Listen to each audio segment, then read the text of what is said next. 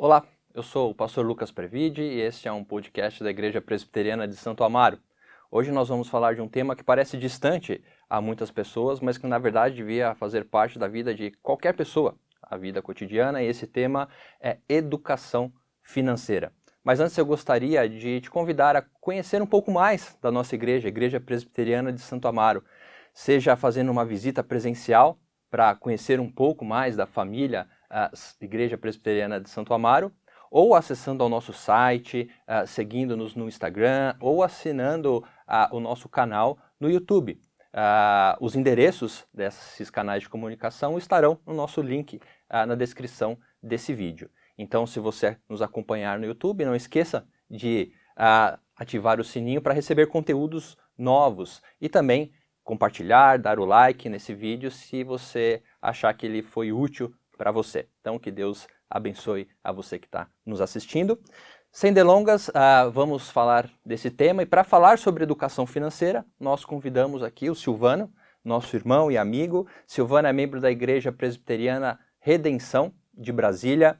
Uh, Silvano trabalha há mais de 15 anos no mercado financeiro, atuando já como gestor de fundos, atualmente como consultor de um fundo de previdência, né, Isso, Silvano? Exatamente. Uh, ele ministra cursos também sobre uh, finanças e consultoria sobre finanças uh, pessoais. Então, estamos com alguém gabaritado que vai nos ajudar aqui a, a bater esse papo. Temos também o Raul, que é membro da Igreja Presbiteriana de Santo Amaro, também trabalha no mercado financeiro e vai eh, nos ajudar nesse bate-papo. Vamos lá então? Vamos. Conversar a respeito de educação financeira.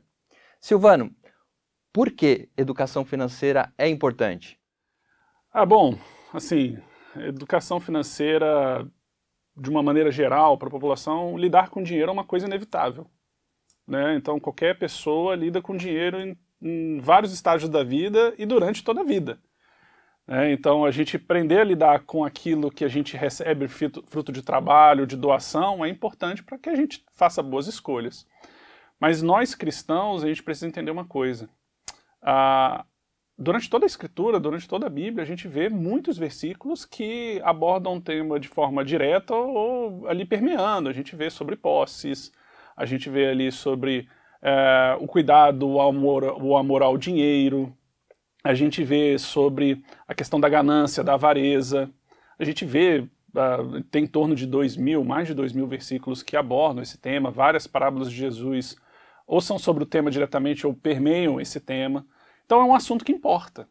E importa é, a forma como a gente lida com o dinheiro. Primeiro entendendo que o dinheiro que a gente tem não é nem nosso. Né? A gente precisa.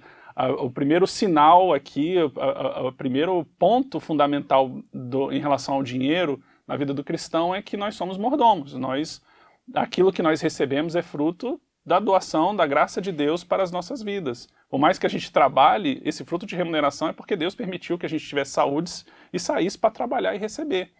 Então, se tudo é de Deus, todas essas coisas, né, o dinheiro, o nosso corpo, o nosso tempo, a gente precisa saber como é que Deus quer que a gente tenha essa relação com o dinheiro.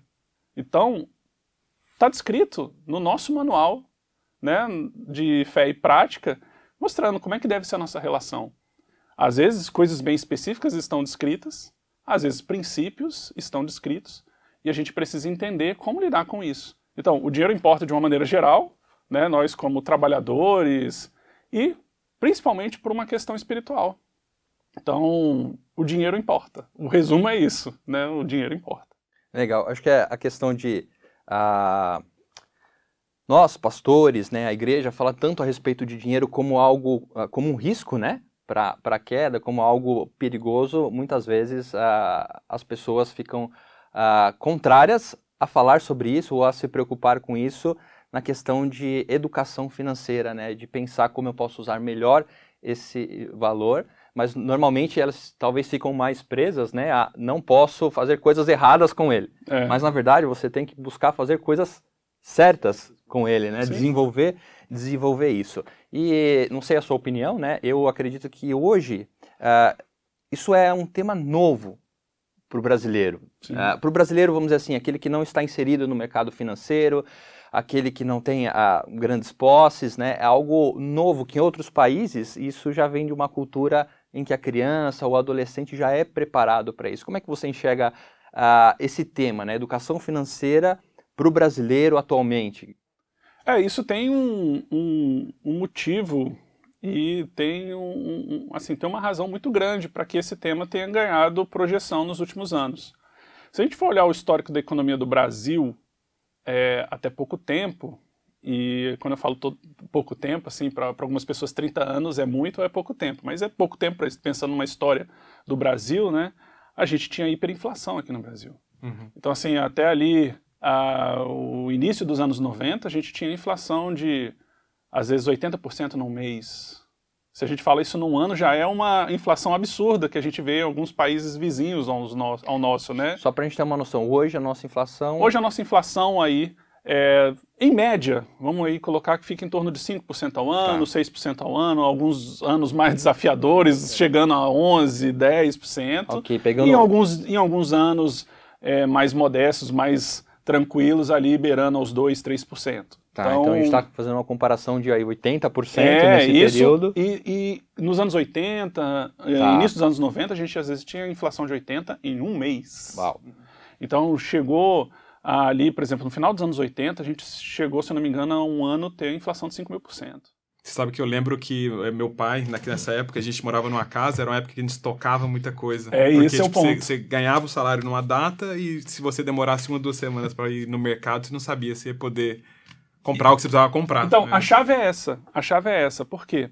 Quando você tem hiperinflação, você ganha o dinheiro e você tem que gastar o mais rápido possível para você comprar mais coisas. Ué, como assim? Porque se você deixar para o meio do mês ou para o fim do mês, você não vai conseguir comprar as mesmas coisas com aquele salário que você ganha no início. Porque é, na, na, durante os anos 80 e 90 a gente tinha remarcação de preços no próprio dia como o pessoal no mercado gosta de chamar de, de intraday, né? Dentro do próprio dia, o pessoal vai assim, ah, não, o óleo não é mais R$ reais, agora é R$ 4,50. E era literalmente isso. E então tinha uma corrida aos supermercados para que as pessoas pudessem estocar alimentos em casa. Né? Então, as pessoas ganhavam e gastavam para sobreviver. Como é que você vai pensar em poupança? É. Só quem tinha realmente bastante dinheiro, quem tinha uma situação muito favorável para pensar em algum tipo de economia. Então, como falar de educação financeira para uma população que vive numa hiperinflação? Uhum. É impossível, praticamente. Uhum. É impossível. E aí, com o advento do Plano Real, em 94, a gente foi tendo um, um ciclo de melhoria no nosso ambiente econômico. Né? As taxas de juros, ainda no início do Plano Real, ainda eram altas, mas foram se acomodando, foram diminuindo, e aí a gente foi vendo que existe uma existe um orçamento, existe uma possibilidade existe de você uma, fazer poupança. Uma no fim do túnel. Exatamente, existe uma possibilidade de você fazer poupança, então você já começa a fazer planos de adquirir uma casa própria de uma maneira mais modesta, mais tranquila, porque antes era uma corrida e anos 80 ali, tudo era indexado ao dólar, nem a nossa própria moeda era um, era um parâmetro, uhum. a nossa própria moeda não era um parâmetro para comprar um bem. Isso era terrível. Quando a, gente, quando a população perde o parâmetro da sua própria moeda, como por exemplo hoje na Argentina, para comprar um imóvel eles transacionam isso em dólar, isso é terrível. Não, agora o real é a medida, as, as transações são em real, então foi diminuindo a inflação, a gente foi tendo um ambiente aí de 3% ao ano, 4% ao ano, sim, alguns momentos nós demos uma Os sacudida picos, né? aí e tal, por conta de cenário internacional ou cenário doméstico mesmo, no Brasil, e aí foi possível o pai de família conseguir equacionar melhor a, a, o seu orçamento e pensar, poxa, eu quero poder fazer uma poupança para minha aposentadoria, eu quero fazer algum financiamento para alguma, alguma casa ou algum estudo do meu filho. Então, esse assunto foi chegando. E ultimamente, né, é, ali, principalmente dos anos de 2015 para cá, também com o boom das redes sociais, isso foi discutido amplamente. Uhum. Né, esse tem o poder da internet também aí, da disseminação da informação. Então, muitas pessoas é, conseguiram projeção nesse mercado e esse assunto foi sendo mais discutido. Mas eu digo que um, um ponto importante foi um livro. Foi um livro é, do Gustavo Cerbasi, é, Casais Inteligentes Enriquecem Juntos. Acho ah. que foi um, foi um marco na sociedade brasileira para se discutir isso e dali foi é, galgando né? E com as redes sociais isso foi exponencial, foi um crescimento muito rápido. Isso a gente está falando Ah, ano... Início dos anos 2000 ali. Tá. Ali 2005, 2004. Tá, ok. Isso ganhou popularidade. Aí durante 10 anos aí bastante livro, palestra que você ia, você tinha várias eh, conferências, congressos de finanças pessoais e tal, alguns sites que, que se propunham a escrever sobre o tema. E de 2015 para cá com o boom das redes sociais. Eu né? acho- então isso acho- foi importante. E aí esse assunto aliado, a- é, é, assim, esse ambiente de informação, de informação mais rápida, aliado ao ambiente econômico do Brasil de melhoria, apesar dos, de alguns anos de dificuldade que nós passamos nesse período, foi um assunto que chegou à mesa do brasileiro para ser discutido. Né? E, e também agora, cada vez mais também nas igrejas a gente precisa discutir esse tema. Pra puxar ali pro, pra gente ser um pouco mais prático aqui, a gente estava falando de macroeconomia, É, inflação, a gente vai taxa de juros, é. essas coisas assim. Você, é, você- como é que você, você teria tipo uma receita de bolo? Você acha que tem uma receita de bolo? A gente fala assim, cara, três, quatro, cinco passos assim, fala, como é que eu tomo, como é que eu começo a ter controle das minhas finanças? Uma coisa básica, assim, simples, assim, sei lá. Faço isso aqui primeiro, faço aqui segundo. Você tem alguma coisa, uma dica assim fácil? assim, É, a, pra- a primeira coisa é você, assim, é, de maneira prática, né? é, depois aí eu, eu vou colocar o ingrediente principal da questão da teologia, mas assim, de, de- de- uma questão prática é você, para você, para navegar para qualquer lugar, você precisa de um mapa, né? Você precisa de uma bússola, você precisa de, um, de algum instrumento para te, te guiar. E a primeira coisa que você tem que fazer, então, é um raio-x da, da situação que você está. Né? Então, assim, como é que eu vou para algum lugar se eu não sei nem onde eu estou? Né? Então, a primeira coisa que você tem que fazer é um raio-x das suas finanças. Assim, ah, é, eu estou endividado, não estou, eu tenho ca- capacidade de poupar ou não tenho no momento, eu preciso fazer mais renda ou não. Então, é um diagnóstico de finanças de orçamento mesmo. Uhum. A partir disso, você começa a fazer um planejamento. Ah, para onde eu quero ir? O que, que eu quero fazer? O que, que é importante para minha família? O que, que é importante para minha igreja também? Porque eu sou cidadão do reino. Eu preciso pensar no dinheiro como algo do reino mesmo. Né? Afinal de contas, tudo é de Deus. Então, como é que eu posso ajudar minha igreja? Como é que eu posso ajudar meu próximo? Aí- E aí você coloca isso. Depois, você tem capacidade de poupança e tal. Como é que eu posso proteger essa minha poupança? O que é proteger? É investir. Quando a gente pensa em investimento, a gente tem que pensar em proteção. O, o- o principal é isso. Proteção do quê? Proteção da inflação. Porque se você deixar o dinheiro num colchão, com a inflação subindo aí 5% ao ano, você perdeu 5% do poder de compra. É, o- interessante Entendeu? é que, que o, o nosso colchão de hoje é basicamente a- ou a conta corrente ou a, a conta a poupança, né? Eu sei que o pessoal que nos assiste, você tem um, um, um gap aí de idades, né? Tem os, os jovens que estão inseridos já nesse mundo, que pensam, poxa, por que meu pai não investiu? Eu acho que você respondeu muito bem, né? Porque ele estava mais preocupado em garantir Em que o dinheiro dele alimentasse você, né? Ou seu filho. Ah, mas o jovem agora vai recebendo isso e assim, eu cre- acredito que ele recebe já em uma carga como se ah, estivesse derrubando nele já todo o conteúdo, né? Como o, o, o Raul falou, né? De ah, essa consideração de qual é a minha realidade, né? Para onde eu devo ir, o que eu devo fazer, como eu devo ah, guardar o meu dinheiro, me proteger. Porque eu acredito também que quando você fala em investimento, hoje, né? Ele vem muito pelo lado do que você falou, o boom, né?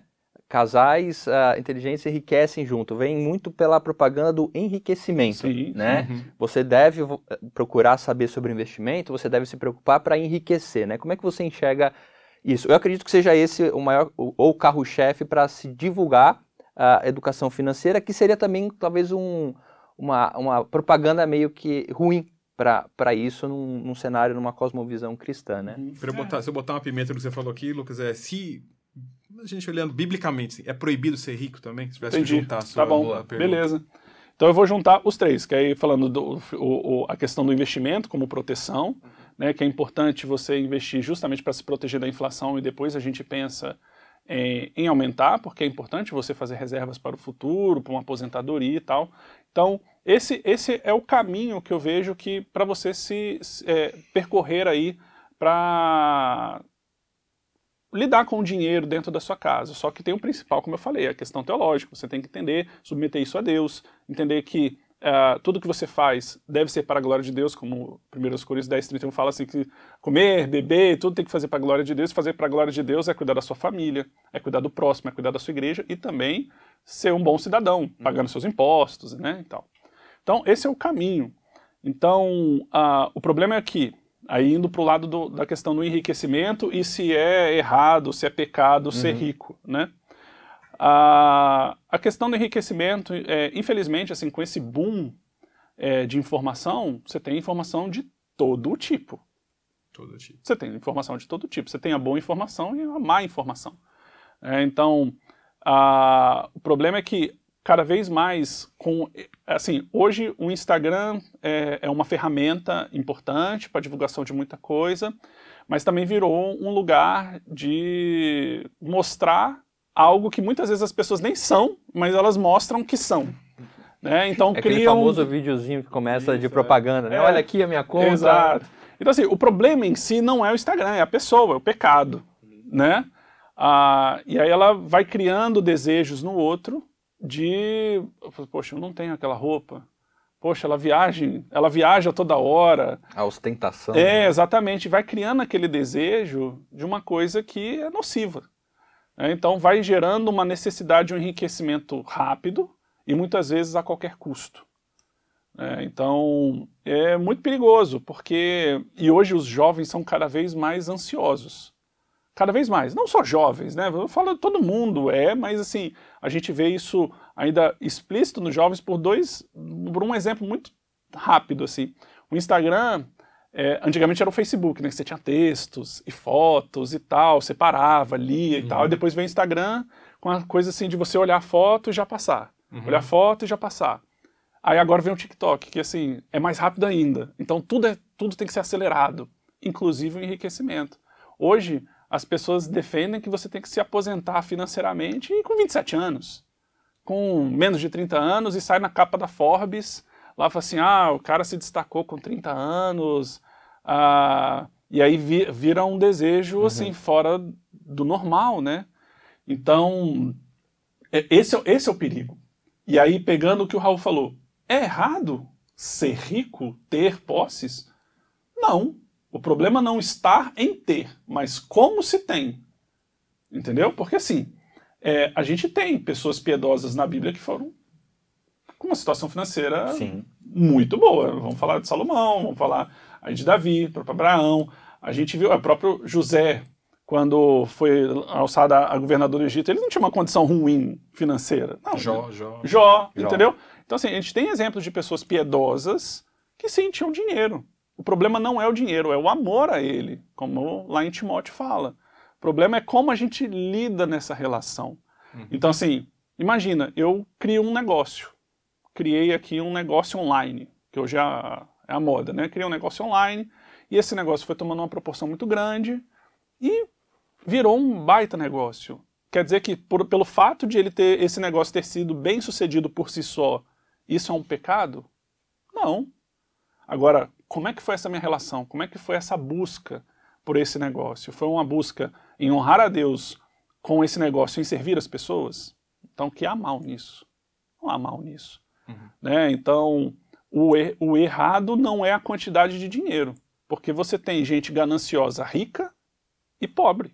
Esse é o ponto que Entendeu? você estava falando, eu estava vindo você a, a minha gente... cabeça, porque você tendo esse princípio né, de não amar o dinheiro, você consegue transportar a educação financeira para a pessoa que tem pouco. Né? Porque se o princípio é não amar o dinheiro, mas amar o cuidado com aquilo que você tem, que Deus te deu, ele proporciona a você, e eu acho que é algo que. Uh, aí você me corrige e fala, não, Lucas, é há mais uhum. tempo. Parece que agora desperta um pouco mais, seja no adolescente, no jovem, ou numa pessoa de mais idade, que peraí, com pouco que eu tenho, né, que é o dinheiro no colchão, que hoje é o dinheiro na conta corrente ou numa poupança, eu consigo fazer algo a, a mais do que isso, né? E a pergunta que eu falo é, como fazer educação financeira com pouco, né? Eu sei que quando você tem uma, uma quantia maior de recursos, você consegue trabalhar mais com diversificação, uhum. né? Mas com pouco, né? Como é que, acho que pegando aquilo que o Real disse, né? Quais os passos? Porque eu acho que esses passos são muito mais importantes para quem tem pouco, uh, ou vai ajudar muito mais quem tem pouco, talvez, do que quem tenha Vou muito, deixar você né? responder, depois eu vou falar o que eu aprendi com você e que eu, que eu apliquei com os meninos. Ah, Olha legal, só, hein? legal. É, é, a gente tem é, uma situação no Brasil que você tem uma diversidade grande de realidades. Mas acho que em qualquer lugar, praticamente qualquer lugar do mundo, você tem uma diversidade muito grande. É lógico que em alguns lugares onde você não tem muita desigualdade, é, normalmente é um lugar que há muitos pobres. Né? Então aí você tem pouca desigualdade porque há uma pobreza é- extrema é- é- grande. É né? nivelada para baixo. Exatamente. É, quando você tem pouco, aí você tem que pensar, sim, em duas formas. Primeiro, você tem que pensar, mesmo tendo pouco, se você está gerindo da melhor maneira. Porque você pode gerir mal com bom, com bastante ou com pouco dinheiro. Existem formas de você analisar isso. É, de novo, é revisitando o orçamento, verificando se você está gastando mal ou não. E quando eu falo pouco, eu não estou falando uma situação extrema. E eu sei que muita, boa parte da população ganha aí um salário e meio, dois salários mínimos, o que realmente é, é difícil para o Brasil, é, né?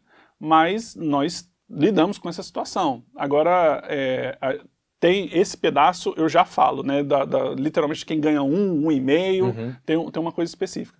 Mas para quem ganha ali, de repente, três salários mínimos ou um pouquinho mais e está ali apertado, você tem que olhar sim para sua, para sua, seus gastos.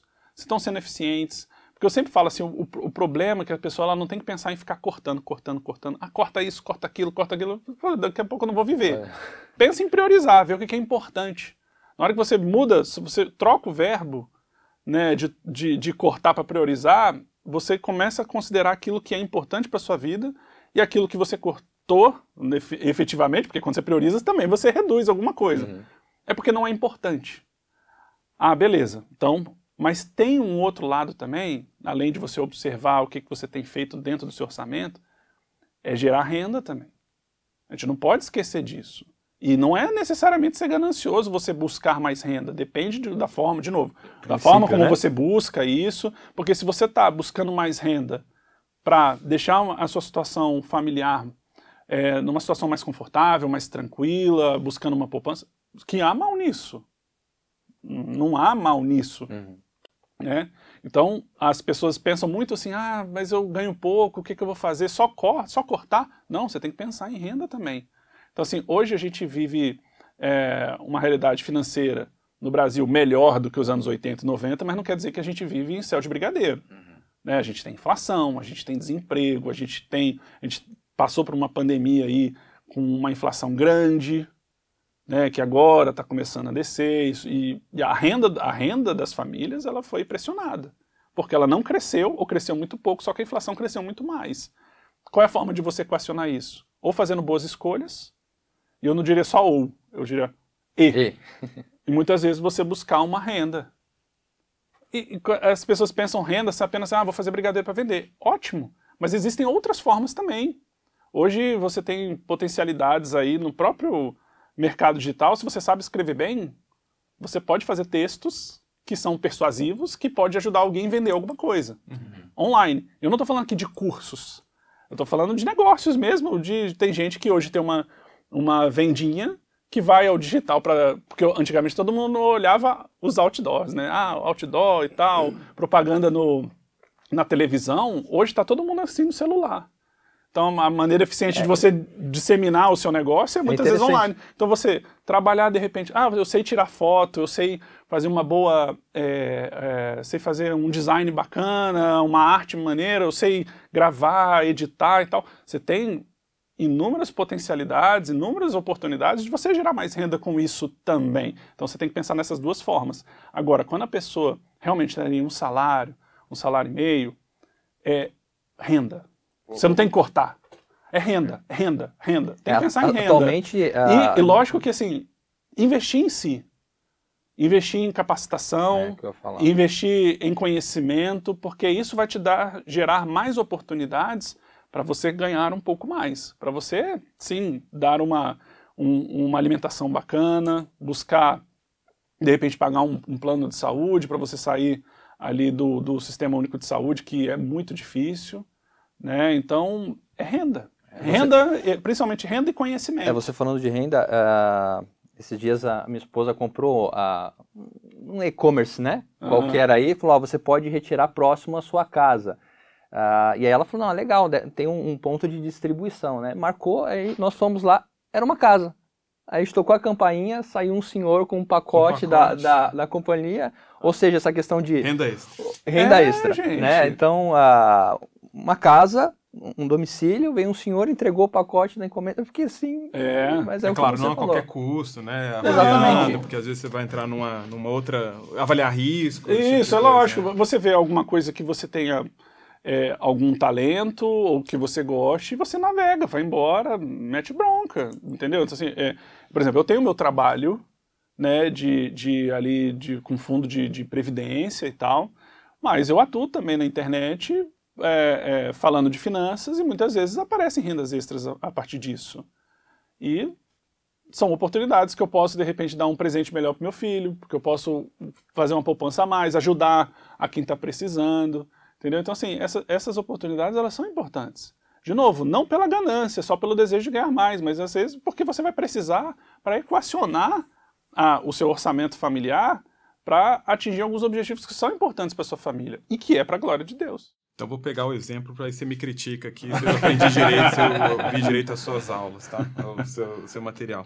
Eu precisava, eu achava que eu precisava ensinar os meninos a começar. E aí eu tenho até uma, uma das coisas que eu anotei foi com que idade que a gente deveria começar a fazer isso com os nossos filhos, enfim, ou com, com os menores, mesmo que não sejam nossos filhos, né?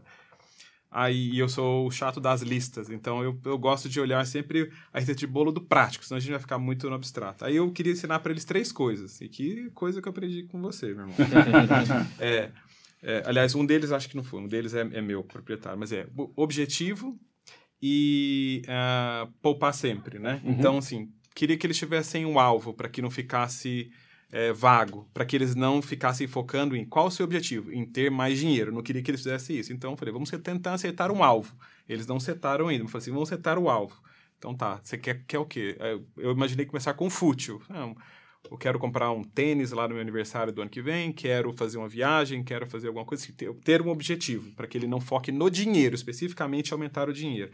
Depois, minha, na minha cabeça, as coisas vão ficar mais nobres, assim, ou mais... É, é, você sendo sendo ali mais é, ligados com a sua relação vertical, né? Assim, ah, eu preciso cuidar da minha família, do futuro. Então, assim, primeiro tem um objetivo, né? É, segundo, eu queria que eles olhassem oportunidades que estão na frente dele, também queria ensinar oportunidades que estão na frente dele, que eles não possam perder. E que eles poupassem sempre. Então, para falar em números, a mesada deles é 120 reais. Uhum. Né? Eu aumentei para 120 reais, estava 100, aumentei para 120 reais, para que, eles, que eles pudessem fazer isso. É, qual foi a oportunidade que eu dei para eles? Eu disse assim que eu queria ensinar que eles não podiam gastar tudo que eles tinham. Uhum. Então eu falei, ó, se vocês investirem de 10 a 30 reais, eu dobro o investimento de vocês. Então eu queria ensinar para eles a oportunidade.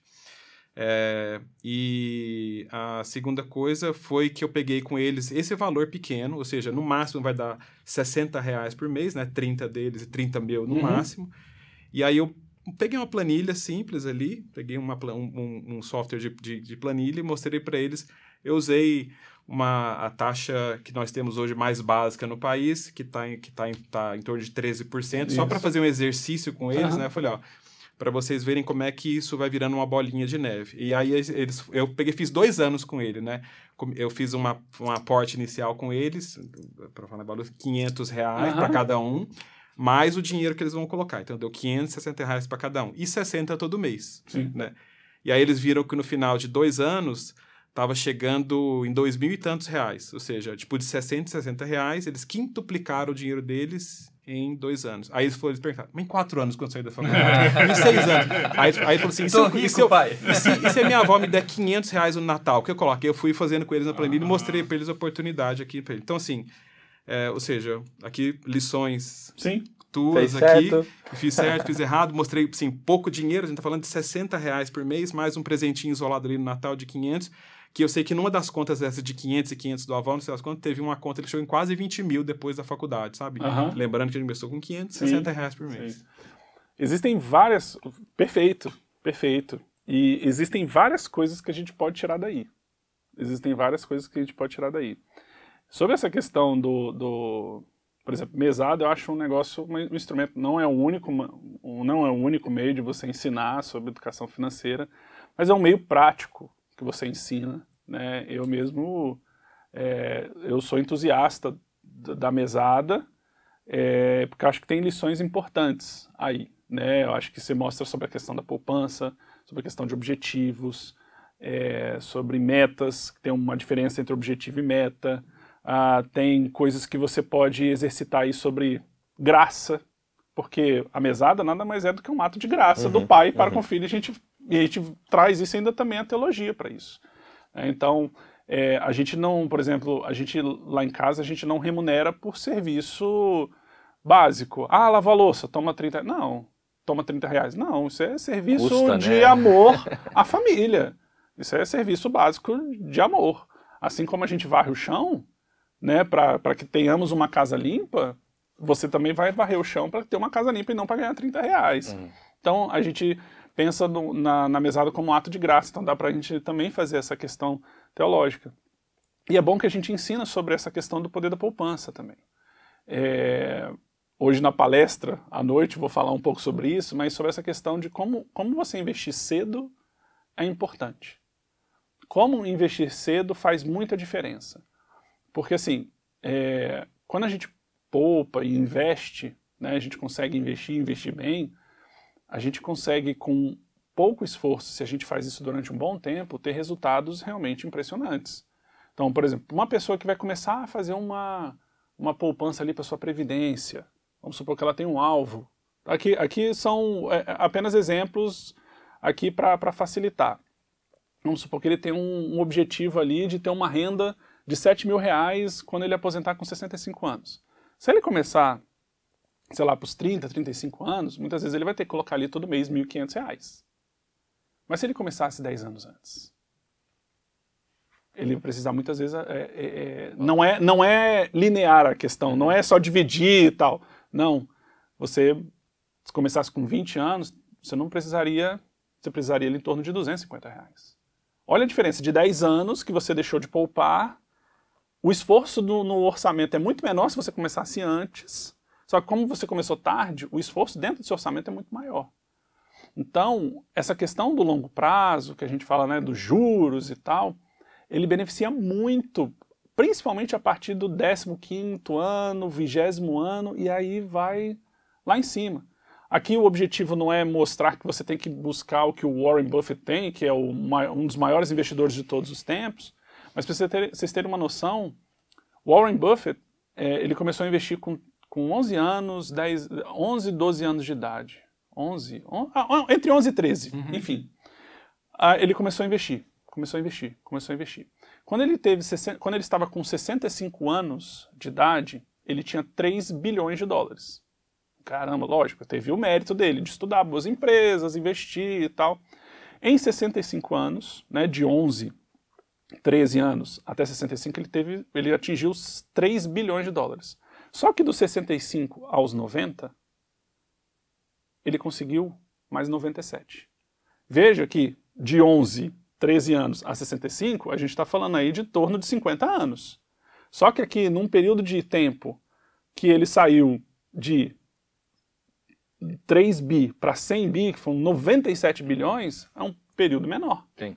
Então, por que, que é isso? Isso é o longo prazo. Então, é o, lógico, é a disciplina de você investir, ter ali, e você vê o, o tempo fazendo o papel dele. Agora, lógico, o convite aqui não é que eu estou falando para você ter 3 bilhões, 100 bilhões. Não, o ponto não é esse. Aqui a, a intenção é entender como é importante a gente fazer isso cedo, né, que a gente vai ter muito, é, muito menos esforço para atingir um objetivo de uma aposentadoria e poder permitir que você possa fazer outras coisas ao longo desse tempo. Então, se você vai pressionar menos seu orçamento com uma poupança para aposentadoria, por exemplo, você vai ter oportunidade, de repente, de viajar mais com sua família durante esse processo. Né? Você permitia também, de repente, poder ajudar mais alguém que está precisando. Então, educação financeira ajuda a a economizar de todos os pontos, entendeu? Inclusive no seu processo de investimento. É, eu acho que essa questão da educação financeira, né, como você colocou, é, para nós que somos pais, né, mas para os jovens, né, quando você aplica ela de uma forma prática, uhum. ela já é um ensino, né, para os seus filhos, né? Então, olha, a gente vai viajar, a gente vai fazer isso, mas precisa guardar. Ah, pai, eu quero isso, ó. Se eu for comprar isso para você, vai afetar aquilo lá, né? Uh, acho também que é um pouco da nossa bagagem cultural, né? Uh, eu creio que nós, ou no máximo uma geração anterior, começou a acordar para isso. Uh, eu sei que em outros países, por exemplo, você tem o estereótipo né, da barraca de limonada, né? A criança fazendo a barraca de limonada. Mas eu acredito que a gente precisa, e já tem feito isso de uma outra forma aqui, mostrando para os nossos filhos com uma perspectiva de mordomia, né? Que é, estou cuidando desse dinheiro porque ele não é meu, ele me foi dado por Deus por meio do trabalho. Mostrar para a criança princípios, né?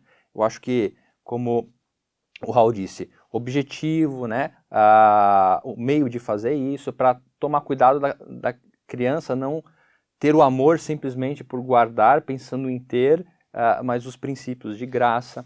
E de forma prática, assim, idades. Né? Uhum. Hoje eu tenho uma filha de seis anos, eu não dou mesada para ela, uhum. mas ela ganha um cofrinho toda vez que o avô dela chega, ela vai pegar as moedas do bolso do, do avô, né? Tem um, um porquinho e, e e para ela aquele dinheiro dá para fazer tudo, né? Falar, ah, papai, a gente vai para Espanha com, com, com, com, esse, com esse valor, né? E aí um dia eu falei, filha, vamos na loja de brinquedo, pega o que você tem, né? Não sei se eu fui tão rude com ela, mas Aí ela, papai, dá para comprar esse? Eu falei, não, filha, com o que você tem não, não dá para comprar. Dá para comprar, dá para comprar, dá para comprar. Saiu com uma bonequinha uhum. desse, tá? mas só dá para comprar isso? É, filha, o dinheiro tem proporção. Uh, mas idades, né, de forma prática, o que você aconselha, né? Eu sei que instruir desde sempre, Sim. né? Mas começar a fazer o que o Raul uh, faz, né? É, dar dinheiro, uhum. uh, dar responsabilidades, você sugere? É, eu acho que assim, durante esse processo ali até os seis anos de idade, ainda é um processo muito de dessa, desse processo assim de uma moedinha, de um, de um cofrinho e tal, porque ela não vai ter uma maturidade para lidar com frustrações ainda direito.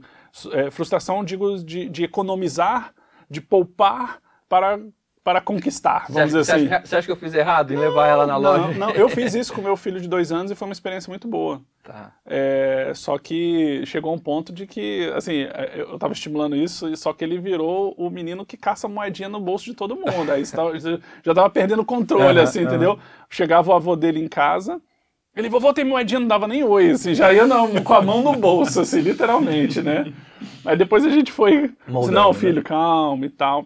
Mas, assim, por exemplo, do, do, desde o início até os seis anos de idade é um momento importante para você educar financeiramente de forma de princípios, né? mostrando sobre a graça, mostrando sobre o cuidado para a gente é, com a questão da ganância, a gente ter oportunidades para falar bastante de dinheiro de uma forma mais lúdica, né? às vezes com brincadeiras, com princípios, com histórias e tal a partir dos seis anos, acho que aí você já consegue trabalhar um pouco melhor essa questão da, da do, do, dinheiro. Por quê? Porque aí a criança já vai ter uma noção de temporalidade melhor. Por que, que isso é importante? Porque por mais que você não opte pela mesada de uma dar uma vez no mês, mas você dá por semana, ainda é um, é, é já é um processo que ela consegue ter uma noção melhor de que hoje é segunda-feira e amanhã é terça-feira. E isso é importante para ela se conectar de ah, eu vou ganhar toda sexta-feira. Então, para ela, muitas vezes, acalmar o seu coração nesse sentido de, de assim, não, é sexta-feira que eu vou receber o, a semanada. Então, isso é importante até para não gerar aquela ansiedade, né? Então, ela tem essa noção de temporalidade. Lá em casa, dia primeiro, não tem nem bom dia. Falou dia, dia primeiro. Bota na porta do quarto, né? então, é, essa, isso é importante, assim, esse, esse, processo cognitivo, né, e tal, de, de entender. E lógico que você já vem trabalhando a, biblicamente a, a, criança a respeito desse assunto. Né? Mas é, é, essa noção é importante, essa, no, essa noção temporal. E aí, a partir ali dos 9 anos, 10 anos, aí se você for adepto da mesada, dar uma mesada, já faz sentido, porque um mês, aí a 9, 10 anos já tem uma noção melhor do que, que são 30 dias, né, e tal, que se espera, porque está associado muitas vezes a um, a um, a um salário do pai e da mãe, enfim, né? Porque pai e mãe recebe no Brasil, a gente recebe, pra, a maioria da população brasileira, sei lá, o CLT recebe uhum. uma vez no mês. Uhum.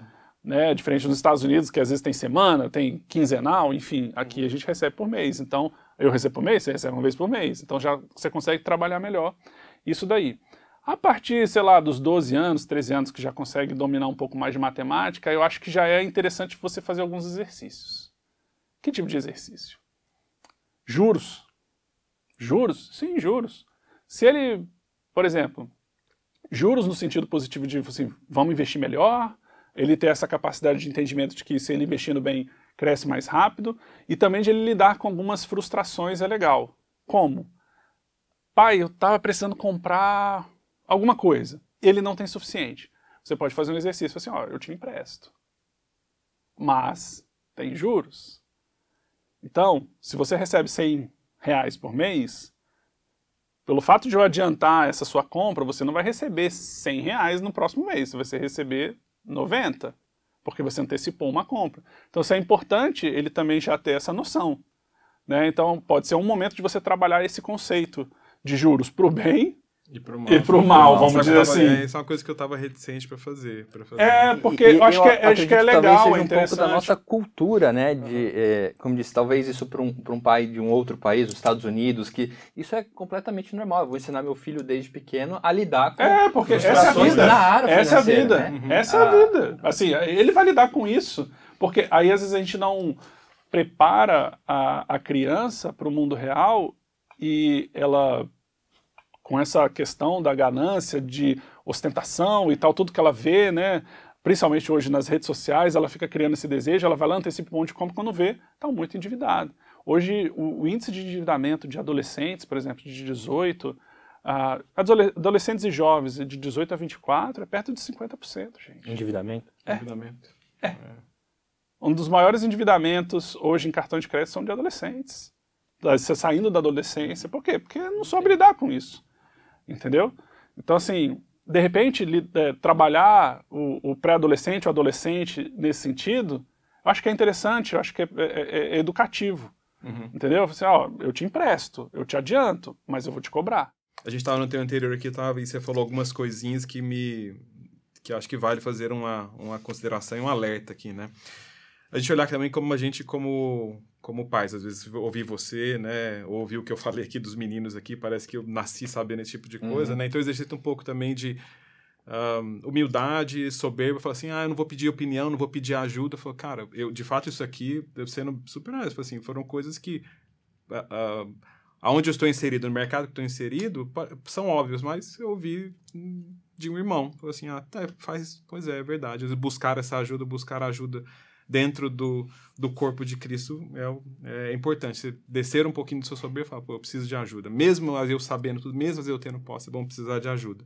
Outra coisa que você falou também é a gente também aqui está dando é, é, orienta, assim, visões nossas, né? E mais se você tem, você falou, acho um pedaço, você tem uma esposa, então isso é uma coisa assim, se você é adepto à mesada, foi, isso é uma coisa que é discutida em casa, né? Também, uhum. às vezes, é. tu com a sua esposa, né? É. com, decidido entre vocês, para que não fale assim, ah, lá em casa não dá, a gente não entende assim, e beleza. Você pode ensinar sem necessariamente uhum. ter o dinheiro se você não for adepto do, do, do, da mesada, não tem problema. A mesada não é o único caminho. Uhum. Mas educar é o caminho. É, eu acho que o ponto que a gente uh, flerta, o raspa toda hora nele, assim, parece que a, a visão cristã, ou muitos crentes, né, cristãos, tem a preocupação de ensinar os filhos em todas as áreas, que ele esteja pronto para responder questões de, de fé, esquecem que finanças faz parte da, da vida, Deus criou a, a, o sustento e Ele quer que a gente a, administre de uma forma correta, né? Não deixa que o dinheiro o pai trata, né? Uhum. Deixa que... e aí o jovem, quando tem a sua renda própria, né? Eu nunca me esqueço, meu primeiro emprego, eu tinha alguns amigos... Eu não tinha tanto porque tinha que ajudar em casa, mas alguns, assim, era o tênis que estava na, na, época, né? E aí vai criando o endividamento. Sim, hoje é o smartphone. É, hoje é o smartphone ou a ostentação, né? A ostentação sempre existiu, né? Uh, mas eu acho que essa questão de não se preocupar de finanças também é algo que deve ser conversado, deve ser ensinado e, e deve ser vivenciado, seja pela mesada ou por qualquer outro modelo. E aí eu te pergunto, a criança, o adolescente, ou para aqueles que estão nos ouvindo, que já tem a renda, né? O uhum. rapaz que entrou, começou a trabalhar, sobrou um dinheiro. Como começar, né? Silvano, uhum, uhum, tô recebendo meu salário, tá, sobra alguma coisinha. como começar a, a pôr em prática isso. Né? Vou emendar numa que é tão aumentado, você já fazer duas de uma vez. Beleza. Então, falou assim, e cartão de crédito? É, é, é do maligno? Não, beleza. Não é de Deus. Não né? é de Deus isso? É, bom, a primeira coisa, ah, comecei do mercado de trabalho, agora tenho uma renda e tal, como é que eu faço? E sobrou. Primeira coisa que eu faço, assim, antes de você fazer qualquer coisa com que você sobrou, reveja o seu planejamento, porque o ideal não é você investir o que sobrou. Ótimo. A primeira coisa é você não investir o que sobrar. É você reorganizar o seu orçamento de forma a priorizar, sim, a sua, a sua relação com a igreja local, né? Que aí eu estou falando aqui de contribuição, dízimo, oferta, tal, isso aqui.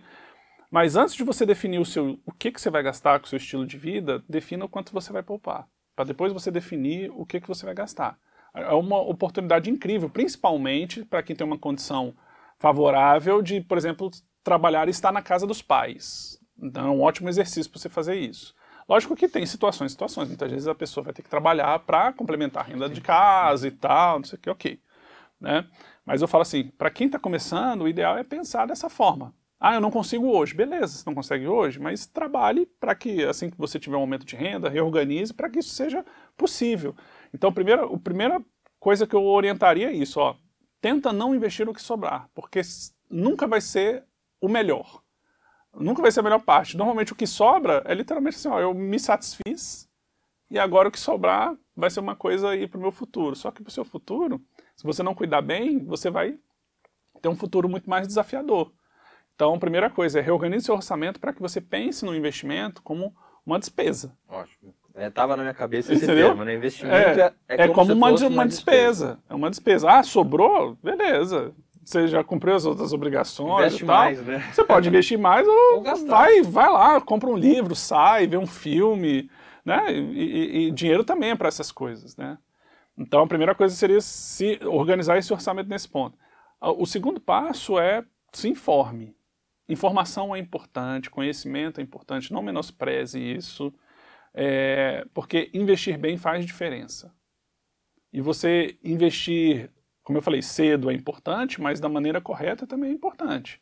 Então você se informar com, com boa literatura ou com pessoas que, que conheçam sobre o tema, se informe, converse, né, para ter um caminho legal, saber as possibilidades que você tem para investir aquilo que você se propôs, ah, para que você não caia na, na, na ganância aí de coisas que prometem ganhos ilusórios, né, o que a gente vê muito, e não só no Brasil, mas em muitos lugares, eh, são as tais pirâmides financeiras que prometem rentabilidades astronômicas que são irreais e que elas só existem porque sempre tem gente entrando que financia a rentabilidade que entrou mais cedo. Né? Então, e a gente, infelizmente, já vi muitos amigos perderem economias de anos e anos em esquemas fraudulentos. Não tinha informação financeira, aí foi ludibriado pela ignorância financeira, né, pelo desconhecimento, e também alimentado também por uma certa ganância, Ganância. viu? Poxa, se eu investir aqui no Tesouro Direto, no Tesouro Selic, ou lá na Nuconta, vou ganhar 100% de CDI, mas se eu investir lá no outro lugar, vou ganhar 5% ao mês. Tem alguma coisa errada, tem alguma coisa estranha. Né? Então, é, se informar para não cair nessas ciladas. E começar devagar, né? Assim, começar devagar, eu não estou falando que você vai começar só, só investindo em coisa ultra conservadora. Quando você é jovem, você tem que se permitir alguns riscos. Por isso que eu estou falando que a informação é importante. Quanto mais cedo você começar, você tem a oportunidade de conhecer outros mercados que para uma pessoa que tem 50, 60 anos, ela não é aconselhável ela acessar, como o mercado de renda variável, que eu estou falando de ações, então, às vezes até de fundos imobiliários.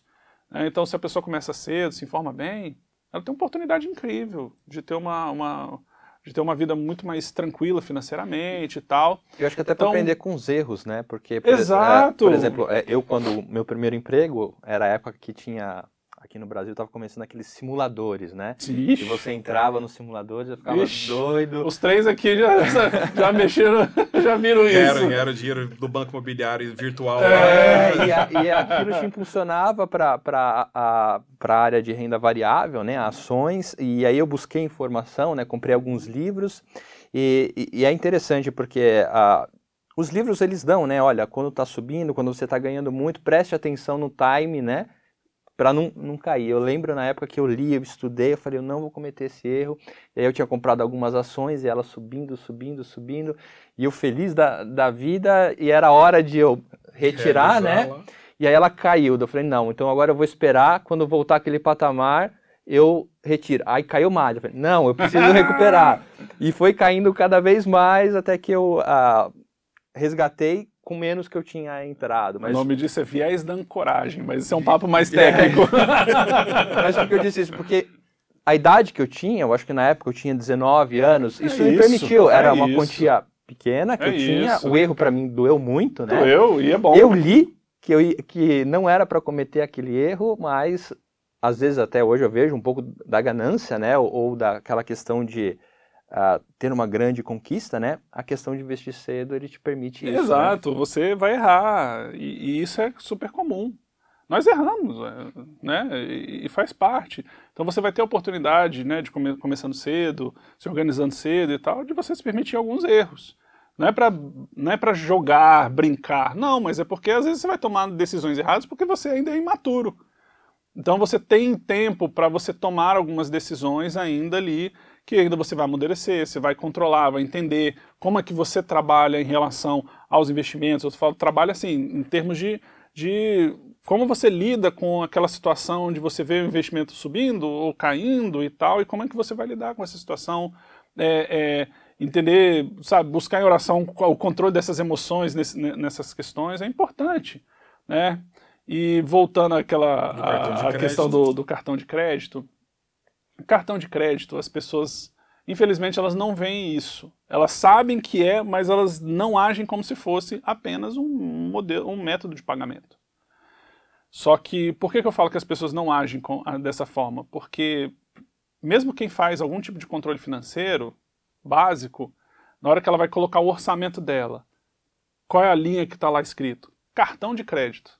Ah, eu gastei 500 reais de cartão de crédito esse mês. Não, você não gastou 500 reais de cartão de crédito esse mês. Você utilizou o cartão de crédito para gastar 500 reais. É. O que, que tem dentro desses 500 reais? Ah, tem isso, tem aquilo, tem o outro. Então, assim, primeira coisa, cartão de crédito nada mais é do que um método de pagamento. Antigamente era o cheque, né? Agora é o cartão de crédito. Só que você tem que abrir aquela fatura de cartão de crédito e ver o que você está gastando é, a gente sempre fala, eu, eu, e minha esposa, que a gente trabalha juntos com essa questão de educação financeira, né? E um ponto, um dos primeiros posts que a gente fez no Instagram foi assim: a sua fatura de cartão de crédito revela quem Deus é? Por quê? Porque a forma como eu lido com dinheiro mostra a minha teologia, mostra realmente assim, quem eu acredito que é o centro do meu coração. A forma que eu estou gastando revela os atributos de Deus, revela quem Deus é, a partir do meio como eu estou usando esse dinheiro, porque hoje muitas, muitos cristãos pensam que os, os, o seu trabalho financeiro, a parte espiritual do dinheiro é, ah, eu dei o meu dízimo, uhum. então valeu, acabou a minha... Não. Lembrando, a mordomia é tudo, né?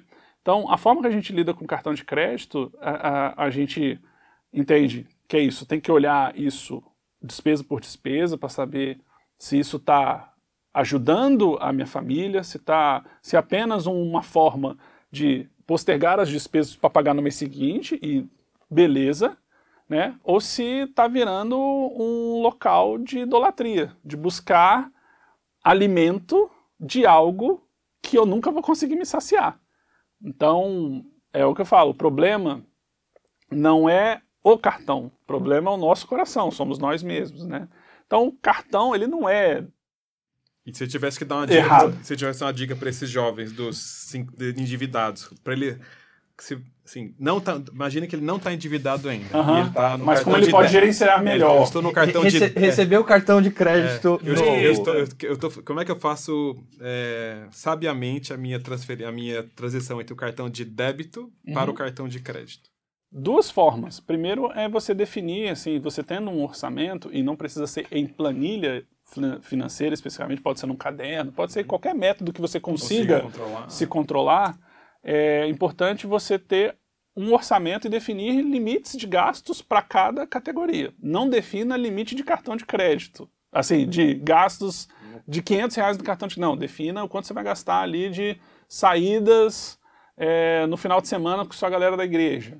Ah, eu normalmente eu gasto em torno de, sei lá, 200 reais, 300 reais, sei lá, estou aqui chutando. Então coloque isso. Então observe dentro do seu cartão de crédito se você está indo além ou não. E um método eficiente é que assim, todo mundo fala assim, ah, a gente tem que controlar muito bem o cartão e tal. E tem que controlar sim. Mas existe um jeito simples de controlar sem muito estresse. Como? Em vez de você toda hora, ah, fiz um gasto, chega lá na planilha, anota, ou anota no uhum. caderno loja, separa duas vezes no mês para você olhar isso. Como assim duas vezes? Ah, você, vamos supor que você receba todo dia 30 sua renda. 15 dias depois, você vai olhar a sua fatura do cartão. Você vai olhar, uhum. dá uma olhada lá, assim, eu tô indo no, eu tô, eu tô, eu tô atingindo o meu objetivo, eu, eu estou, eu já está passando do limite que eu defini. Ah, estou passando do limite que eu defini. Então é hora de eu reorganizar algumas coisas. Então dá tempo de eu fazer algumas, a, a, alguns ajustes para que eu não fique devendo no final. Ah, e você olha também no dia do pagamento. Então você olha duas vezes. Você olha no meio para saber se você está indo além ou não daquilo que você se propôs para que você não venha ter que só remediar no final. Porque se você só olha uma vez, vai gastando, vai gastando, e, e, o que é mais comum, a pessoa se assusta com o tamanho da fatura. Uhum. Mas ela também não controlou. Então, duas vezes no mês é mais do que suficiente. Se você quiser fazer todo dia, é um problema seu. Mas, é, assim, é, é, um, é, uma, é uma coisa que se você achar interessante, tudo bem. Mas duas vezes bastam. A gente precisa ir caminhando para o final aqui, nosso tempo está é, tá se encerrando. Tá bom. Tem, tem e aí um último, um último detalhe, assim, e, e cartão de crédito existem, é, existem oportunidades que são boas, né? Dependendo, se você tiver uma boa informação, buscar informações interessantes e tal, dá para você fazer alguma coisa com milhas ainda. Uhum. Não como era antigamente, mas dá para fazer bastante coisa. Você tem cashback também, se você quiser e tal. Então são coisas que, que são benéficas, que existem no cartão de crédito, que você, bem utilizado, pode ser uma mão na roda. Então, tranquilo. Ou seja, há oportunidades, né? A, a educação financeira ela está aí para todos, com pouco, com muito. A, a perspectiva cristã bíblica ela permite, né, que você aprenda e a, tenha como responsabilidade gerar isso, né? Seja para o jovem, seja para aquele pai de, de família já, eu creio que o cenário brasileiro ele é cada vez mais propício a isso, né? Como a gente uh, bem viu, né? De ver a educação financeira como algo pertencente ao, ao currículo de toda, toda a construção de uma família. Uh, se você pudesse dar algumas dicas, né? Que, a, que absorvesse tanto o jovem quanto o pai de família a respeito de educação financeira no nosso contexto, né? Uh, seja muito ou pouco na questão de princípios, né? Assim, por onde começar, qual erro não cometer, né? E qual a, a, o desafio, assim, né? Faça isso, não faça isso e tente se desafiar nisso, né? uhum, né? Uhum, tá. A primeira coisa, sim, que aí eu volto lá no nosso início. Entenda que tudo que está à sua mão não é seu. Tudo que está à sua mão é para abençoar a sua família, o seu próximo, a sua igreja e o próprio país. Essa, essa é a nossa missão como cristãos. Essa é a nossa missão. Isso está vasto na Bíblia. É, a partir disso, quando você, como você abençoa sua família? Como é que você glorifica a Deus com a educação financeira na sua casa? Trabalhando arduamente, servindo ao próximo, servindo à sociedade, produzindo bem para ter uma renda e abençoando sua família com alimentação, saúde, entendendo o que é, que é importante para ela, se protegendo de, de forma a investir dinheiro para aposentadoria e tal e para outras coisas. É, você buscar alguns meios de proteção também já no presente, como seguros. Não negligencie essa parte de seguros, tá? Pense no seu próximo, lembre-se, o dinheiro ele é do reino. Ele não serve apenas a sua família. Ele é para servir a vida do outro também. Efésios 4, 28 fala isso, assim, do, do ladrão. Até o reverendo Eber Campos fez recentemente uma exposição a esse versículo e falou assim que antes nós éramos ladrões, né? Então Cristo nos regenerou e hoje a gente abençoa o próximo, né? De, de ele, ele colocou, se eu não me engano, de ladrão a, a filantropo, alguma coisa assim. Que é isso, a nossa vida cristã, a gente é resgatado no, no, na, do pecado e a gente é chamado não só para abençoar os nossos da própria casa, mas também a, a quem nos rodeia, né? O nosso, e, e, obviamente, principalmente os da, da nossa própria fé. É, também, coisas importantes.